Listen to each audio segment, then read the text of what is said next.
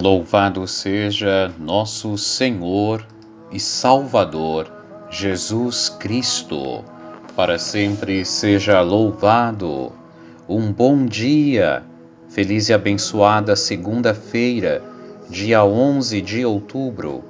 Aqui quem vos fala é o Padre Fabiano Schwank Colares, pároco na paróquia de Nossa Senhora da Conceição em Porto Alegre. Me dirijo a cada um dos meus queridos paroquianos e paroquianas e a todos os amigos e amigas que nos acompanham através deste áudio. Gostaria de te oferecer uma palavra de fé, de paz, de esperança e te convido para iniciarmos o nosso dia com o nosso Deus. Em nome do Pai, e do Filho e do Espírito Santo. Amém. E eu desejo que a graça e a paz de Deus nosso Pai e do Senhor Jesus Cristo, que é a alegria das nossas vidas, estejam entrando neste momento na tua casa, no teu caminho para o trabalho, na tua vida. Estejam convosco. Bendito seja Deus que nos reuniu no amor de Cristo. A cada manhã é o amor do Senhor Jesus que motiva o nosso coração, a nossa consciência e nos faz buscarmos ouvir a Sua palavra. E quero te convidar, então, irmão e irmã, para ouvirmos o Evangelho, que hoje é de São Lucas, capítulo 11, versículos 29 a 32. Que o Senhor esteja convosco, Ele está no meio de nós. Proclamação do Evangelho da Boa Notícia de Nosso Senhor Jesus o Cristo, segundo Lucas. Glória a vós, Senhor. Naquele tempo, quando as multidões se reuniram em grande quantidade, Jesus começou a dizer: Esta geração é uma geração má. Ela busca um sinal, mas nenhum sinal lhe será dado, a não ser o sinal de Jonas. Com efeito, assim como Jonas foi um sinal para os ninivitas, assim também será o filho do homem para esta geração. No dia do julgamento, a rainha do sul se levantará juntamente com os homens desta, desta geração e os condenará. Porque ela veio de uma terra distante para ouvir a sabedoria de Salomão, e aqui está quem é maior do que Salomão. No dia do julgamento, os ninivitas se levantarão juntamente com esta geração e a condenarão porque eles se converteram quando ouviram a pregação de Jonas. E aqui está quem é maior do que Jonas. Palavra da salvação. Glória a vós, Senhor. Querido irmão e irmã, o ser humano tem uma dificuldade imensa de acreditar, de confiar e de perseverar naquilo que acredita e confia muito rapidamente se muda a crença, muito rapidamente se muda a confiança. Se diz eu confio em ti, mas daqui um pouco já se está desconfiando. Se fica procurando, esmiuçando é, sinais ou provas para não se crer. Ou então fica se buscando e esmiuçando cada vez mais declarações que atestem a veracidade daquilo que já foi testado. Irmão e irmã, Jonas pregou e a cidade de Nínive se converteu. Deus iria destruir a cidade, as pessoas voltaram atrás, se converteram. O povo da terra de Jesus não se converteu com o próprio Filho de Deus estando com eles. Um número muito pequeno realmente confiou nele. Um, mundo, um pequeno grupo realmente ele foi fiel. E ainda Alguns destes, destes do pequeno grupo ainda o abandonaram na cruz. Ainda nos dias de hoje, depois de tantos santos, de tantos milagres, se nós formos pensar num Padre Pio que viveu tão perto de nós aí até 1968, que nós temos gravações, vídeos, filmes, com aqueles sinais extraordinários das chagas de Cristo nas suas mãos, com todos os milagres que ele alcançou para as pessoas, ainda assim tem tem gente nos dias de hoje que não acredita, que não confia.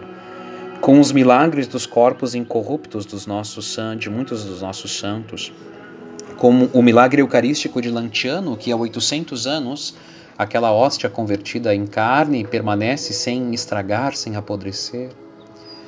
Com os pequenos milhares de pecado de milagres ordinários que Deus concede no dia a dia para aqueles que estão próximos dele, ainda assim nós temos dificuldade de crer, de confiar. E mesmo quando o Senhor vem e produz ou é, proporciona um milagre extraordinário, um algo grande na nossa vida, nós ficamos gratos naquele tempo, mas depois, logo depois, já começamos a esquecer e, e já não valorizamos. Olha, hoje Jesus é duro com essa multidão que não se cansa de pedir sinais, sendo que ele já tinha dado tantos sinais. Por isso, irmão e irmã, não brinquemos com Deus. Não façamos jogatinas com Ele, barganhas. Ah, se o Senhor me conceder isso, então eu vou fazer aquilo outro. Não. A gente vive perto do Senhor não porque Ele nos concede milagres. A gente vive perto do Senhor porque o Senhor nos ama. Porque o Senhor já nos deu o seu próprio Filho e nos salvou, pagou a conta do nosso pecado. Nós vivemos perto dele porque ele se mantém perto de nós pelo Espírito Santo. Ele se, ele se dá em alimento pela palavra que ouvimos todos os dias e pela Eucaristia que podemos comungar. Também é verdade, querido irmão e irmã, que os santos são um grande sinal da presença de Deus. Hoje, 11 de outubro, nós lembramos, fazemos memória do Papa João 23, São João 23, o chamado Papa Bom ou Papa Bondoso, foi uma figura importantíssima na nossa igreja. Nasceu em 1881, foi ordenado sacerdote em 1904. Era filho de uma família de agricultores, queria muito ser padre, mas não tinha dinheiro, na época tinha que pagar e pagar caro. Então foi um tio que por acaso, há muito tempo não visitava a família, visitou, ouviu o menino dizendo do seu sonho e ele financiou todo o estudo, foi o padrinho do, de seminário do seu de é, Angelo Roncalli, assim era o nome do Papa João XXIII. Tem uma história belíssima, um homem de diálogo, uma vez é, ordenado sacerdote, trabalha como é, secretário do bispo da sua diocese, depois como capelão militar no meio da Primeira Guerra Mundial, entre 1914 e 1917 depois é feito é, como que um embaixador na região da Bulgária. Depois é feito é, núncio apostólico. Depois é, arcebispo e patriarca de Veneza, quando já estava idoso. E de repente, sem que ninguém esperasse, em 1953, 1958, foi eleito para suceder o grande Papa Pio XII. Em 1958, escolheu como nome João XXIII.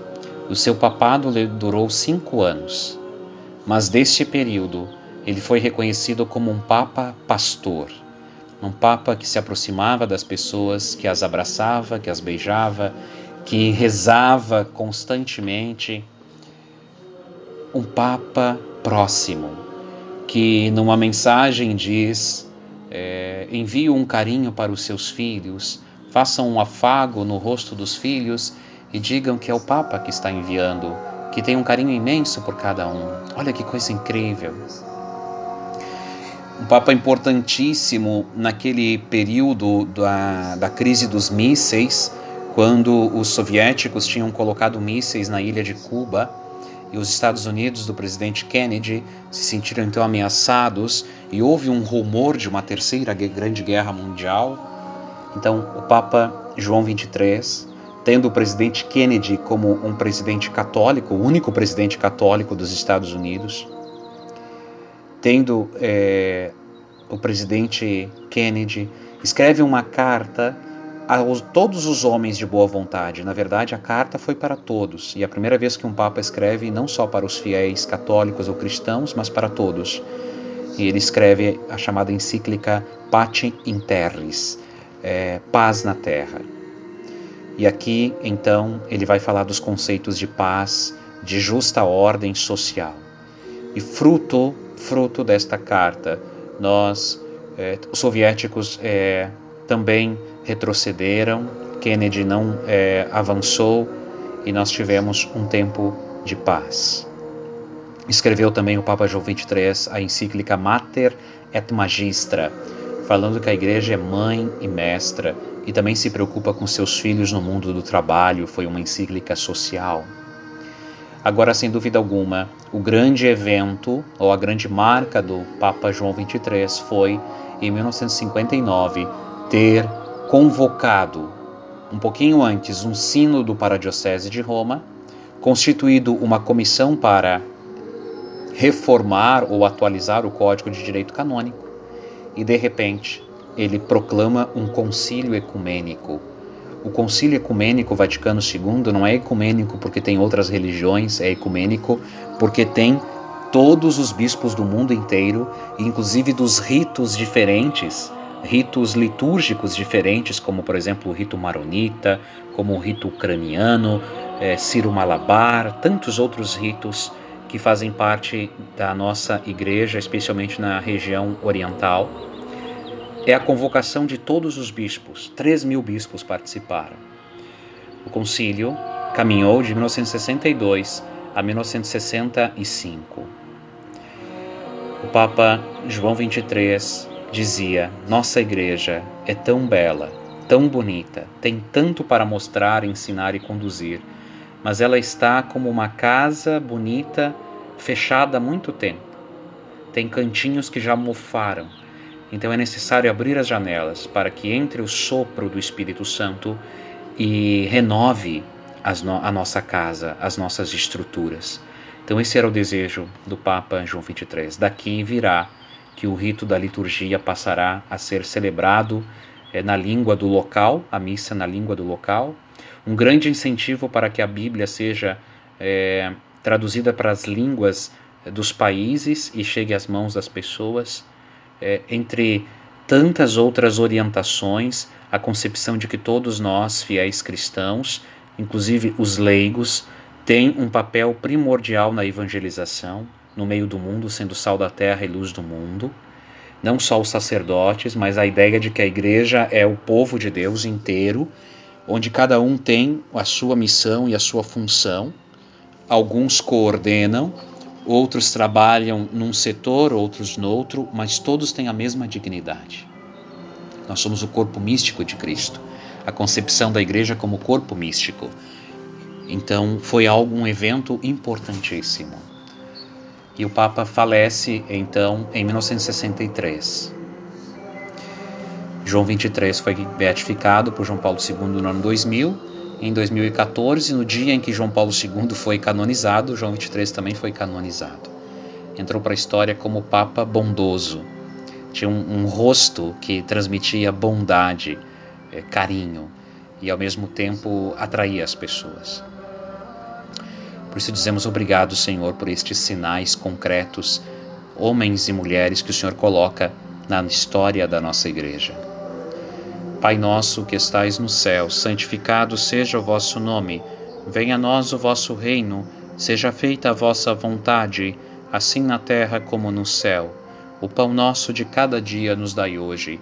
Perdoai-nos as nossas ofensas, assim como nós perdoamos a quem nos tem ofendido, e não nos deixeis cair em tentação, mas livrai-nos do mal. Amém. Ave Maria, cheia de graças, o Senhor é convosco. Bendita sois vós entre as mulheres, e bendito é o fruto do vosso ventre, Jesus. Santa Maria, Mãe de Deus, rogai por nós, os pecadores, agora e na hora de nossa morte. Amém. Nossa Senhora da Conceição, rogai por nós. Ó Maria concebida sem pecado, rogai por nós que recorremos a vós. São João 23, rogai por nós. Que o Senhor esteja convosco, Ele está no meio de nós. Abençoe-vos, Deus Todo-Poderoso, Pai, Filho e Espírito Santo. Amém. Te desejo um dia abençoado na presença do Senhor e te envio um grande abraço.